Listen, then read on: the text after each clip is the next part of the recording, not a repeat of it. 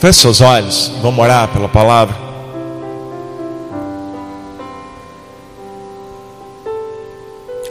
Senhor, eu quero te agradecer e glorificar o teu nome nessa noite, te exaltar, Jesus, porque é o Senhor que está no controle de todas as coisas. E desde já, Deus, eu quero entregar em tuas mãos essa palavra, essa mensagem que hoje, Pai, nós vamos dar continuidade. E pedir, Deus, que o teu Espírito Santo esteja conosco.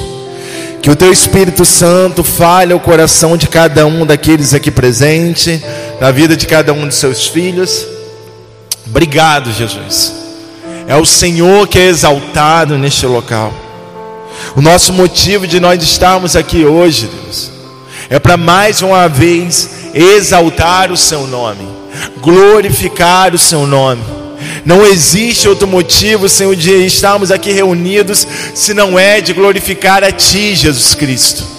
Se não é de glorificar o Teu santo nome, se não é de Te exaltar, se não é, Deus, de mais uma vez relembrar tudo o que o Senhor fez em nossas vidas. Obrigado, Jesus. Então, Pai, continua conosco nessa noite. Eu entrego a palavra a Ti.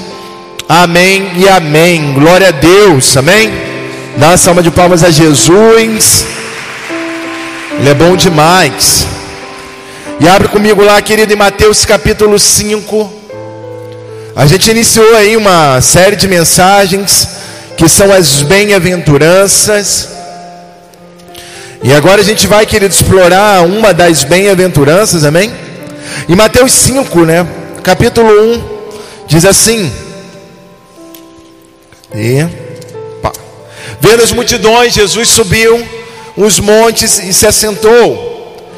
Seus discípulos aproximaram-se dele e ele começou a ensiná-los, dizendo: Bem-aventurados os pobres em espírito, pois deles é o reino dos céus. Até De fato é essa. Querido, nessa noite eu quero falar com vocês sobre o que é ser pobre de espírito. Ou então, querido, em outras traduções, o que é ser humilde de espírito.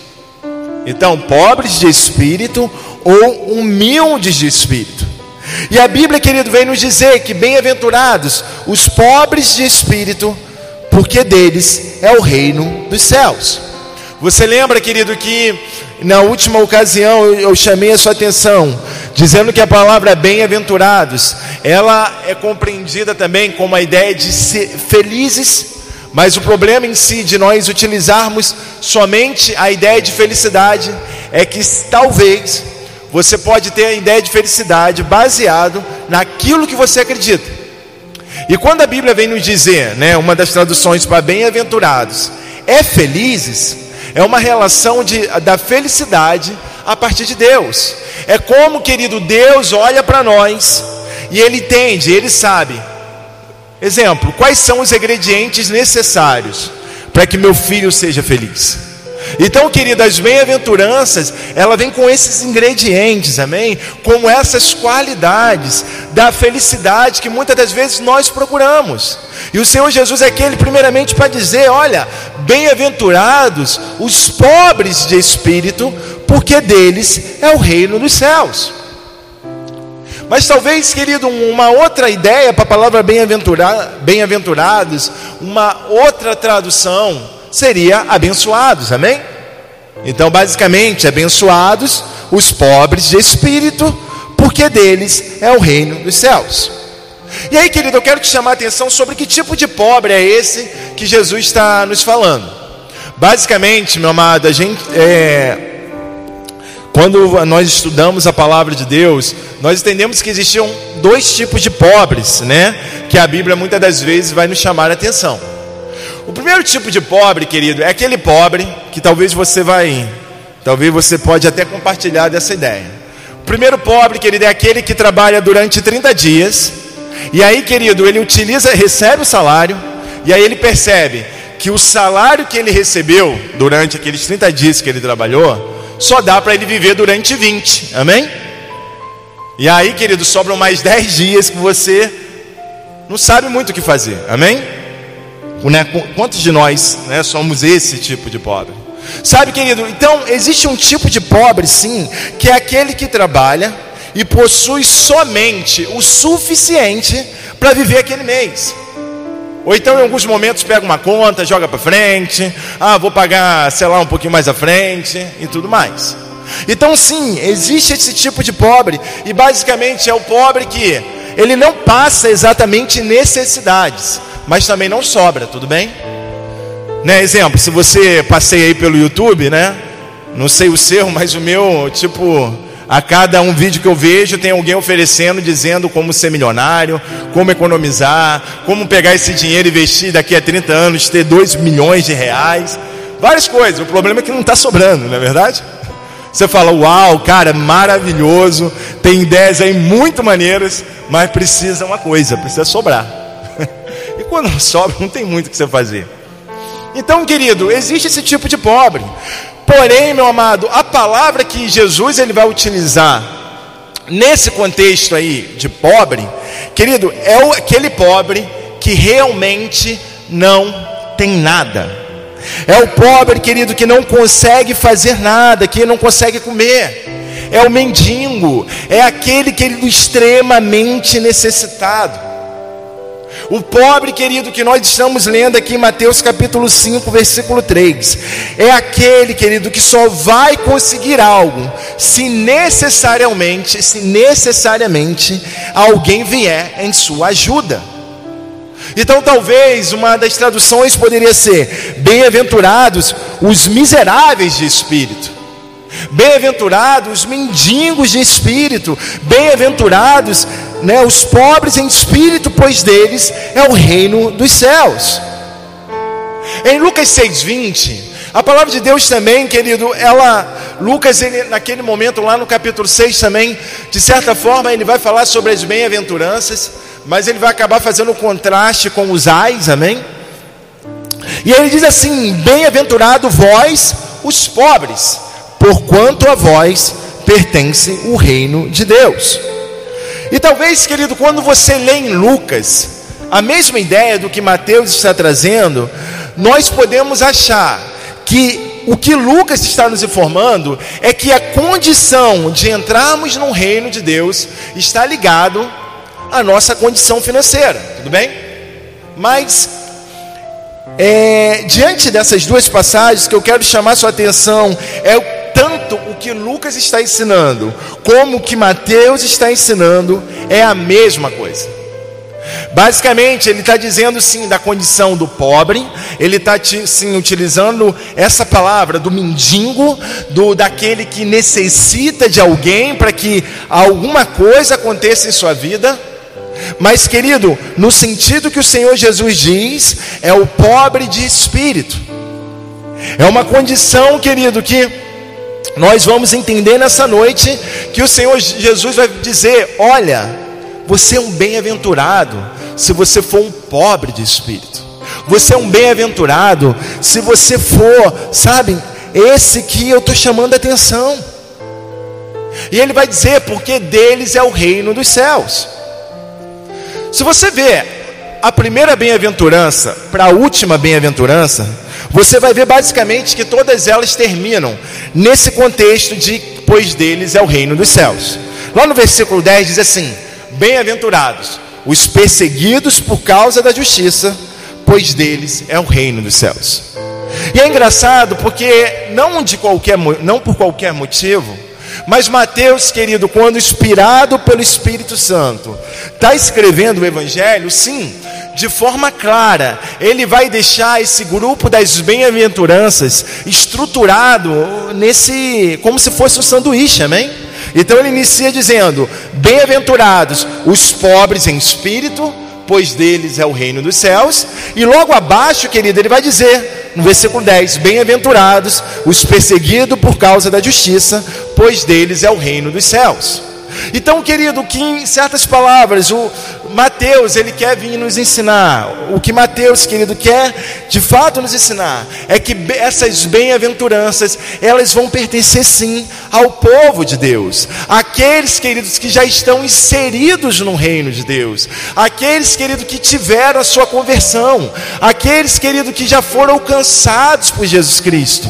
Então, sim, e aí você percebe isso até pela questão de que quando ele diz lá no versículo 3, diz assim: Bem-aventurados os pobres em espírito, pois deles é o reino dos céus. Como é algo que está iniciando, é algo que de fato já acontece em nossas vidas.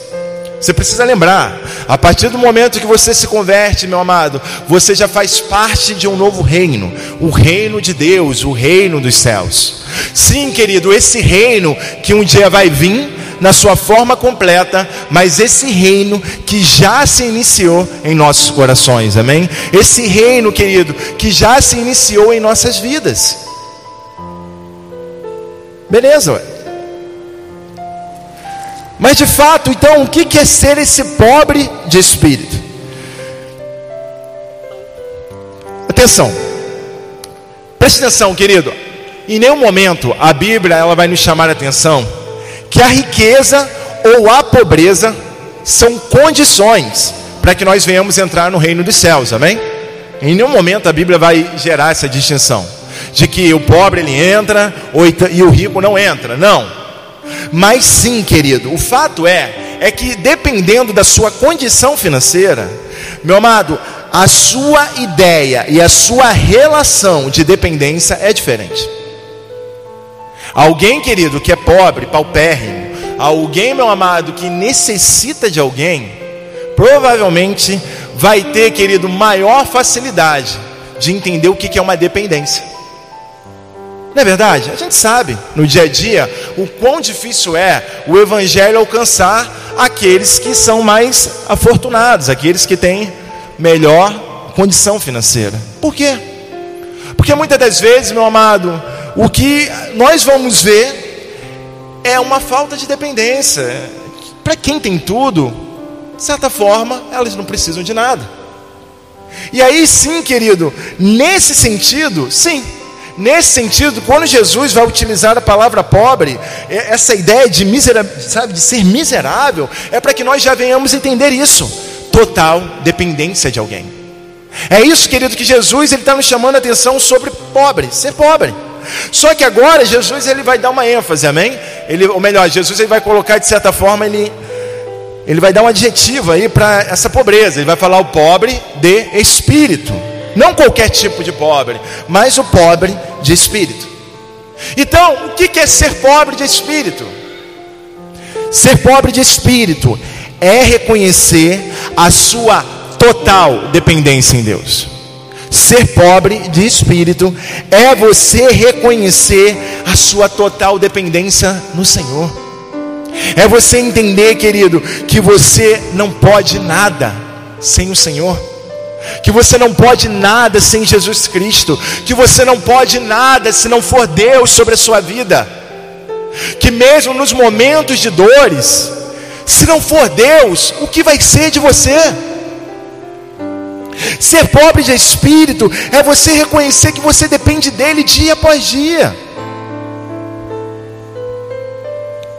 Que o seu relacionamento que você tem com Jesus, que a sua intimidade que você tem com o Senhor, ela não existiria, ou melhor, ela não existe, se você não for um pobre de espírito, se você não reconhecer a sua miséria, se você não reconhecer a sua total dependência diante desse Deus. Se você não reconhecer, querido, que diante do Senhor nós não somos nada, é a graça dele que nos alcança, é a graça do Senhor, querido, que nos mantém de pé. É a graça de Deus, é a sua misericórdia, querido, que nos dá ânimo e força para que a gente venha continuar. Nos momentos, meu amado, que a gente lidar com situações que nós não sabemos o que fazer, é a graça de Deus, é essa dependência, é nós relembrarmos e reconhecermos: Pai, eu sou um pobre de espírito, eu necessito do Senhor.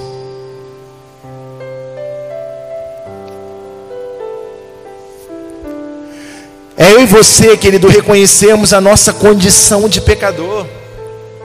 Sabe, querido, e ao mesmo tempo entendermos que nós dependemos da graça de Deus. Cara, eu dependo dessa graça. Porque se for por mim mesmo, é só maldade. Porque se for por mim mesmo, é só desgraça. Mas aí, querido, o que eu e você precisamos entender é esse total reconhecimento diante do Senhor. Sabe, meu amado, quando nós vamos ler as outras bem-aventuranças, talvez, querido, a gente vai ter uma ideia de que nós somos abençoados porque estamos cumprindo alguma coisa. Exemplo: bem-aventurados que têm fome e sede de justiça. Isso é uma causa. Porque serão fartos. E sutilmente você pode começar a caminhar nas bem-aventuranças achando que é uma relação daquilo que você faz para que você ganhe algo. Só que não em vão, a primeira bem-aventurança, ela já vai ditar qual é a nossa condição diante de Deus. Então, querido, a primeira bem-aventurança ela já vai deixar claro, olha só, bem-aventurado você se você é um pobre de espírito, porque seu, porque porque seu, né? É o reino dos céus. A entrada nesse reino dos céus, ela só acontece quando nós reconhecemos a nossa condição. A entrada de nós compreendermos a nossa posição diante de Deus só acontece a partir de nós compreendermos a nossa condição diante do Senhor, amém? Querido Deus, Ele é aquele que nos ama, amém? Deus é aquele, sim, querido, que tem misericórdia sobre as nossas vidas, sim, e glória a Deus por isso.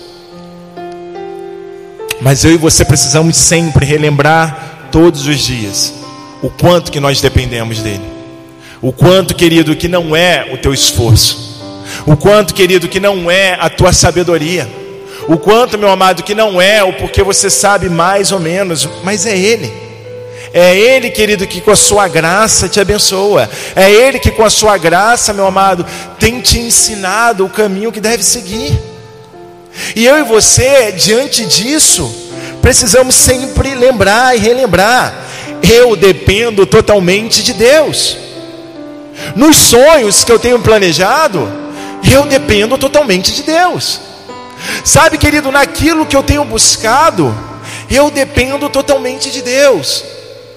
E se eu entendo que a minha dependência é nele, eu vou entender também que se talvez em alguns momentos coisas que eu espero não aconteçam. Situações que eu tenho entendido da parte de Deus que vai acontecer, se talvez elas não acontecerem, eu ainda mais uma vez vou falar: Senhor, eu sou totalmente dependente de Ti. Senhor, eu sou totalmente dependente da Tua presença. Sabe, querido, ser um pobre de espírito significa que eu e você precisamos nos esvaziar para que Ele venha nos encher. Significa, querido, que enquanto nós estivermos cheios de si mesmo, não tem como nós sermos cheios do Espírito Santo de Deus. Enquanto nós acharmos que é algo que provém de mim, né, ou de você, é claro, nós não, vamos poder, nós não podemos ser cheios do Espírito Santo de Deus. Querido, ser pobre de espírito é essa relação de esvaziar e de logo depois ser cheio. É essa relação, querido, de você primeiro ter a convicção do seu pecado, para depois de fato você se converter. É você reconhecer que precisa dele é você reconhecer que precisa se arrepender dos seus pecados, para que logo depois o Senhor ele venha e mude a sua vida, mude a sua história, para que a graça dele venha te alcançar. Sabe, querido, o evangelho de Cristo, querido, que condena o pecador antes de libertá-lo, é esvaziar para depois ser cheio. Então, o evangelho de Jesus, ele te condena. Ele condena o seu pecado. Mas logo após isso, quando você reconhece a sua condição, aí sim, querido, esse evangelho é aquele que te liberta. É aquele, querido, que te coloca sobre um novo tempo. É aquele, querido, que te coloca agora compreendendo: eu dependo desse Deus. Não há outro caminho para mim. Não há outra maneira de você viver. Você consegue entender? Não tem outra maneira de nós vivermos. Não existe, querido, sabe? A gente, nos dias de hoje, a gente tem sido bombardeado por ideias, ideologias, cosmovisões. E cada uma delas tem uma forma diferente de você viver. E o que eu estou te dizendo nessa noite, querido, é que não existe melhor forma de você viver se não é aos pés da cruz, se não é entendendo essa pobreza que o Senhor tem nos chamado a ser a cada dia. É uma outra maneira de viver. É outra forma de lidar com as situações, é outra forma de ler as notícias, é outra forma de você lidar no seu trabalho.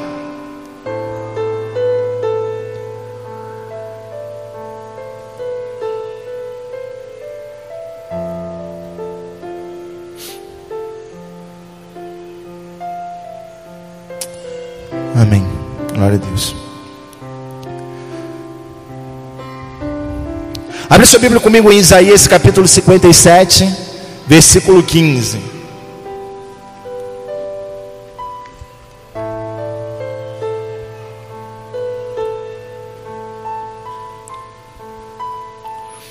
Isaías 57, versículo 15, diz assim: Eu botei aqui a versão transformadora, só para que fique mais fácil para a gente compreender.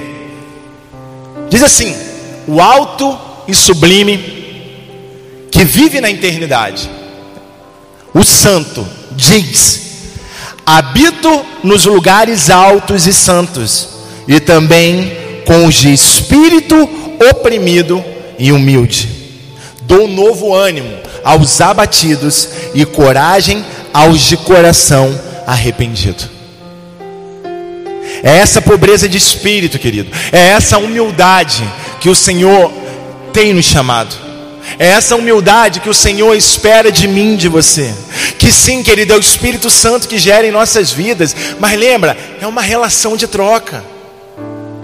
O Espírito Santo, ao mesmo tempo que dá graça, o Espírito Santo, ao mesmo tempo que gera no teu coração, você começa também a entender o que o Espírito Santo está gerando e age debaixo disso. E a Bíblia é bem clara, quando Deus ele diz: "Olha, eu vivo no alto, eu vivo no sublime. Olha só, eu vivo na eternidade. Eu sou santo.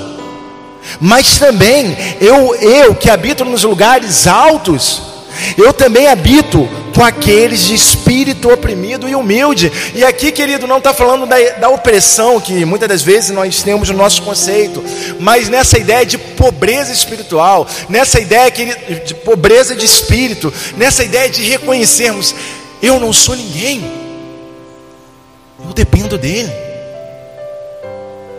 Não tem nada em nossa vida que faça nós sermos melhor do que outra pessoa. Você consegue entender isso? Não tem. Ah, pastor, mas eu sou cristão por causa da graça de Jesus. Não é pelo que você fez.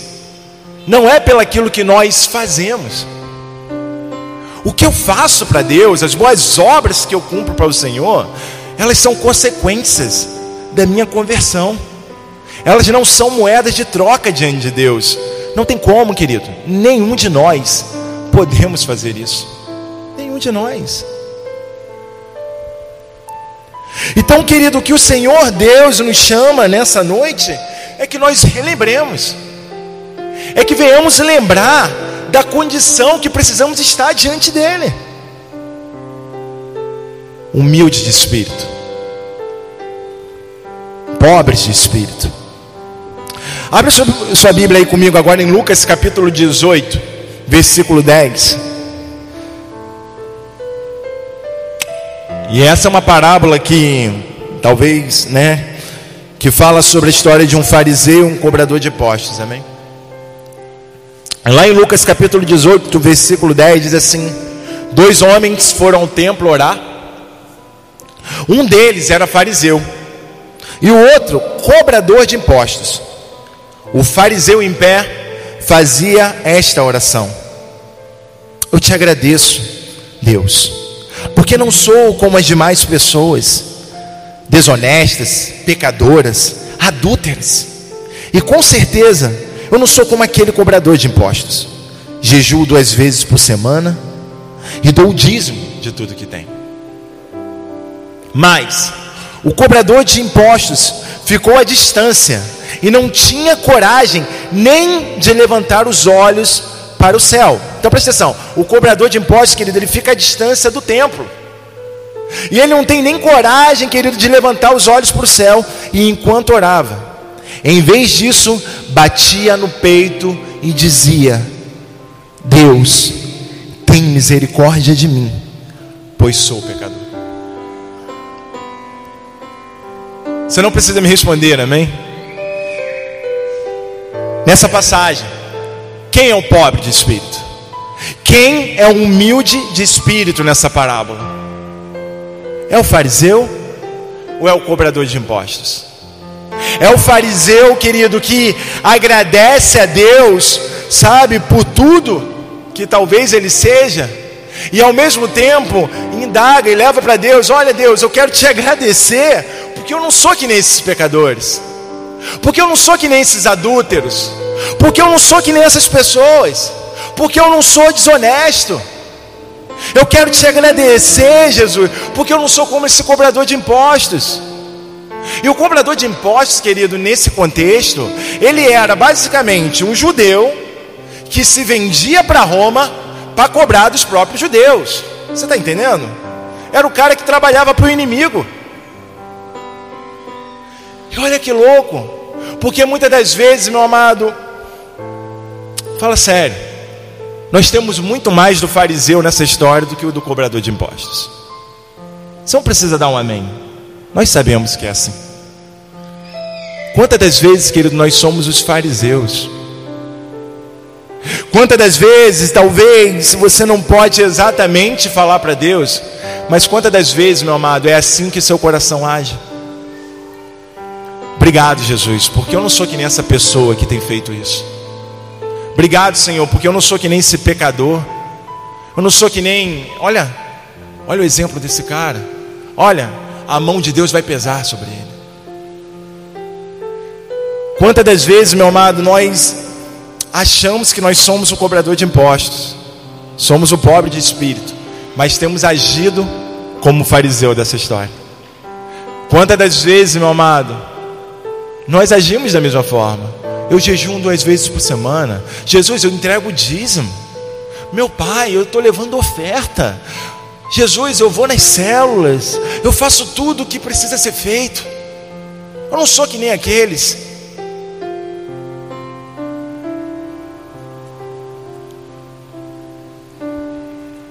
Precisamos avaliar, querido, as nossas motivações constantemente para não sermos como fariseu. Precisamos reconhecer, querido, a nossa dependência constantemente para não nos tornarmos os que acham que são alguma coisa. Porque o que nós somos é graças a Deus, amém? Você está entendendo, meu amado? Meu amado, Preste atenção. Não falo isso por, por glória, amém? Mas, querido, glória a Deus, que hoje é o dia do pastor, amém. Cara, eu recebo totalmente de Deus. Mas, meu amado, o dia que eu achar que isso me faz ser superior a você, eu estou no lugar errado, você entende? Não é isso que o Senhor nos ensina. O dia que eu achar que ah, isso aqui é uma validação de Deus, ou melhor, é algo da parte do Senhor, porque eu era um Zé Ninguém, como assim não, cara? O chamado de Deus em nossas vidas é servir. E é isso, querido, que muitas das vezes mais abala o meu coração e o da pastora. É se nós estamos servindo. É se nós estamos conseguindo fazer o nosso melhor, entende? Então, meu amado, eu e você precisamos sempre entender, cara, nós não somos nada sem a graça de Deus, nada. Nada. Ah, pastor, mas eu já tenho 10 anos de igreja. Olha o tempo que eu já tenho na igreja. Não significa nada.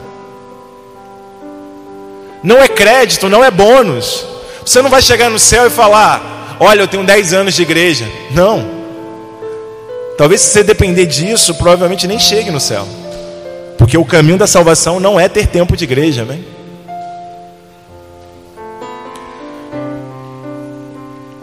Quantas das vezes, querido, nós agimos como fariseu? Te agradeço, Jesus, pois não sou como os demais. Te agradeço, Jesus, porque olha tudo que eu já fiz para o Senhor. Olha os meus sacrifícios, Jesus. E aí, querido, nós andamos embaixo de uma falsa pobreza, ou então, talvez a melhor palavra, né? Uma falsa, uma falsa humildade.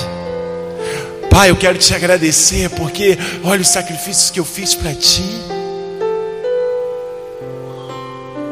Quando na realidade é a sua falsa humildade, a nossa falsa humildade, o que ela está sendo de verdade em nossos corações é um narcisismo, é um amor próprio, é um amor para nossa glória. Porque olha o que eu faço, olha minhas obras, olha o quanto eu sou abençoado e usado por Deus.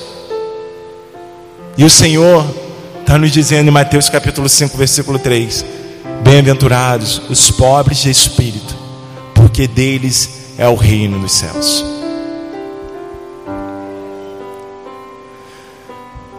Olha os meus frutos, Senhor. Olha, Jesus, como eu estou tão bem nessa pandemia. Meu amado, a gente tem que tomar cuidado. Como eu disse no início, muitos dos nossos não estão mais conosco. Isso faz nós sermos melhores? Não. Isso faz eu e você termos uma responsabilidade diante de Deus. Se você é dessa igreja, meu amado, você tem uma responsabilidade diante do Senhor. É responsabilidade, sim, de resgatar aqueles que estão perdidos, aqueles que talvez ficaram no caminho. E não foi exatamente uma questão de, ah, mas se posicionou, falta, querido, isso não compete a nós, amém? A nossa missão como cristão é reconhecermos a nossa dependência em Deus e continuar debaixo daquilo que o Senhor tem nos ensinado.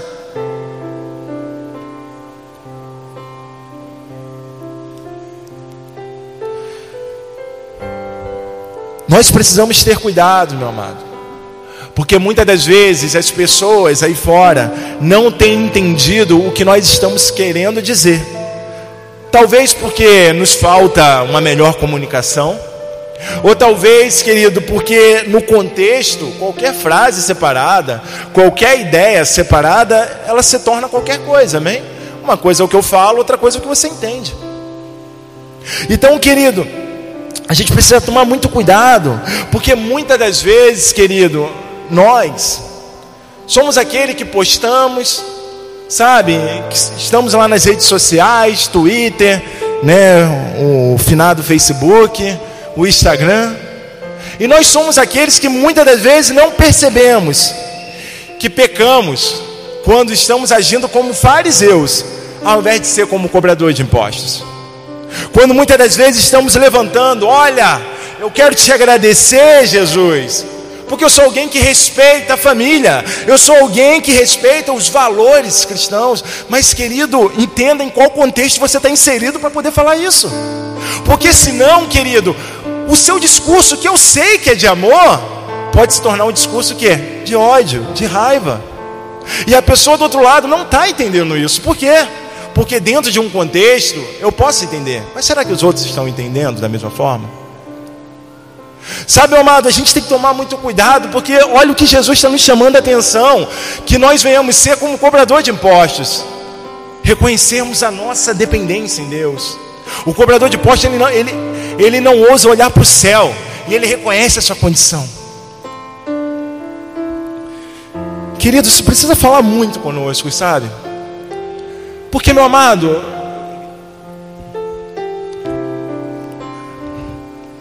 muitas das vezes, que a gente tem agido de forma vingativa naquilo que Deus não tem mandado nós sermos vingativos, amém?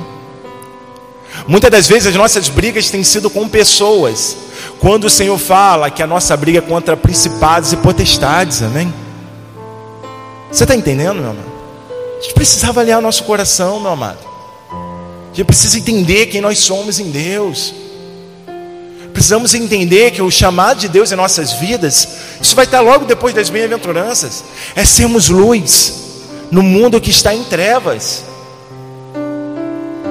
Mas tem hora, querido, que a gente está se confundindo com as trevas. Tem hora que a nossa luz está quase apagando, só misericórdia. Tem hora que a gente está se envolvendo, se misturando, e no final das contas você não consegue saber mais quem é quem.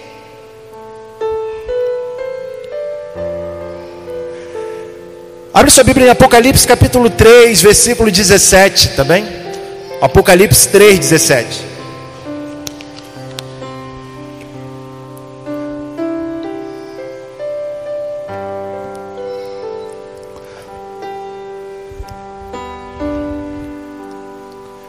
Apocalipse 3,17 diz assim. Então preste atenção. Deus, Jesus, ele escreve cartas para a igreja, amém? João apóstolo escreve essas cartas, e uma das cartas, olha, olha, olha quão duro Jesus está sendo sobre aquela igreja, e o quão isso, querido, tem que ser duro aos nossos corações. Porque ele diz assim: Você diz, sou rico e próspero, não preciso de coisa alguma e não percebe que é infeliz, miserável, pobre, cego e está nu. Querido, essa igreja, ela achava que estava bem com o Senhor. Essa igreja, querido, ela achava que estava, ó, de boa. Pô, eu tenho tudo. Olha, eu não preciso de coisa alguma. E a resposta de Jesus para aquela igreja, a carta de Jesus para aquela igreja é: você não percebe que é infeliz, que é miserável, que é pobre, que é cego, que está nu.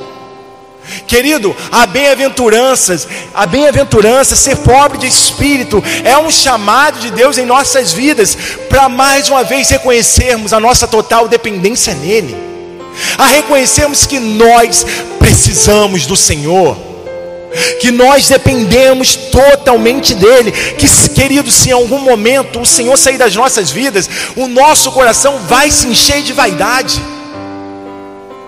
nós vamos achar alguma coisa, quando o Senhor está falando, filho, eu habito naquele que tem um coração contrito, que tem um coração humilde. Filho, eu habito naquele que é pobre de espírito. Filho, o reino dos céus te pertence. A bem-aventurança, querida, ela precisa, sabe, gerar em nós, sabe, esse coração de voltar. Voltar, querido, ao início de tudo. Voltar, querido, ao princípio. Voltar a entender que a minha condição não mudou. Eu dependo de Deus. Eu dependo dEle para tudo.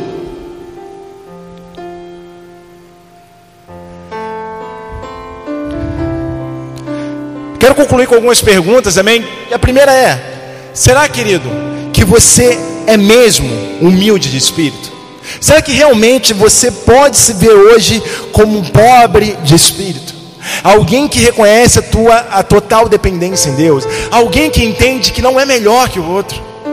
Alguém que entende que se não fosse a graça de Deus em sua vida, o que seria de nós? O que seria da minha vida se não fosse a graça do Senhor? O que seria da sua vida se não fosse a graça de Deus? O que seria da sua vida, meu amado, se o Senhor não colocasse o ar para você respirar? Se hoje, quando você acordou de manhã, o que seria de você? Se você acordou hoje, querido, é a sua dependência em Deus. Obrigado, Senhor, por mais um dia. Quantos, queridos, de nós, de nós cristãos, sabe, de pessoas no mundo, têm morrido, querido. A gente sabe, a situação é punk, complicadíssima. E tu acha, querido, que está vivo por quê? Por causa do Senhor. E ponto, amém? É Ele que te guarda. Claro, querido, tome as medidas necessárias, amém? Em nome de Jesus, máscara, álcool em gel, tudo que precisa ser tomado, amém? Não antecipa a tua ida para o céu, beleza, gente? Rapidinho, para mim tem duas filas no céu. Para mim, isso é meu, né? Tem a fila da galera que era para chegar na hora certa, beleza? Seja bem-vindo. E tem a fila da galera que antecipou, entendeu? Não tem base nenhuma para isso, tá, gente? É só uma brincadeira. Mas não antecipe a tua ida, amém? Se cuida. Mas, querido, a partir do momento que você acorda, cara, é dependência em Deus. Lembra que eu falei lá em uma, acho que na última palavra? Querido, entender as bem-aventuranças é reconhecer a cada dia que eu ando, que eu ajo debaixo dessa dependência. Eu dependo dele. Eu não tenho espaço, eu não posso ter espaço para vaidade. Querido, e aí a segunda pergunta de fato era isso: você reconhece o quanto você depende de Deus? Terceira pergunta, meu amado, preste atenção. Você consegue perceber hoje? Percebe, ou então deixa Deus te ministrar durante a semana, momentos de sua vida em que você achava que era humilde de espírito, mas percebe que era uma falsa humildade. Todos nós passamos por isso, amém? Ou talvez você está passando nesse momento. Você age achando que está sendo humilde de espírito, mas na realidade você está tendo uma falsa humildade. Se arrependa, meu querido. Volte. A última pergunta. Lembra? Multidões e discípulos. E basicamente eu disse o seguinte: olha, a multidão estava naquele local, e mesmo que de certa forma nós venhamos entender que os discípulos são os primeiros a receberem das bem-aventuranças, meu querido, quem está escutando, ouve, amém? Linda frase, mas é isso aí. É igual você no trem, amém? Que, né? Quando você está no trem, tem conversas que você escuta mesmo sem querer, sim ou não? A gente sabe disso. A gente só não pede para a pessoa voltar antes para eu entender melhor uma parte, porque não, não, não rola, né? Mas, querido, a multidão estava ali. E daqueles da multidão que queriam ouvir, estavam ouvindo o que Jesus tinha a ensinar. Mas a, a diferença que existe entre multidão e discípulo, basicamente é uma: multidão, querido, é aquela que admira, mas não se compromete. Nossa, que palavra! Admiração. Nossa, que palavra Jesus mandou hoje lá no monte, hein? Tu viu, Fulano? Que isso, hein? Pô, tô admirando esse cara. Ele tem Instagram, vou seguir Jesus. Jesus cabelão lá. Jesus Cristo Messias. E ao contrário, querido, você tem um discípulo. E a diferença é que o discípulo, querido, ele também pode admirar, mas ele se compromete. E a pergunta que eu te faço nessa noite é: embaixo dessa bem-aventurança, embaixo, querido, de você ser um pobre de espírito, você tem tido esse compromisso com o seu Senhor? Você tem sido esse discípulo que Jesus ele pode olhar para você e falar: Olha, você tem se comprometido com essa bem-aventurança. Lembra, querido, não é que um é mais pobre de espírito, e o outro é aquele que mais chora, ah, aquele outro ali é mais manso, ah, aquele outro ali é o que mais tem sede de justiça, ah, é a galera da assistência social. Não, não é isso. Não.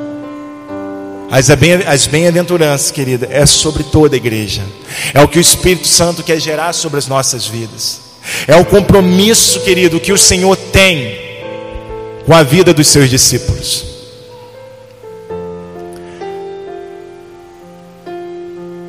Fica de pé no seu lugar.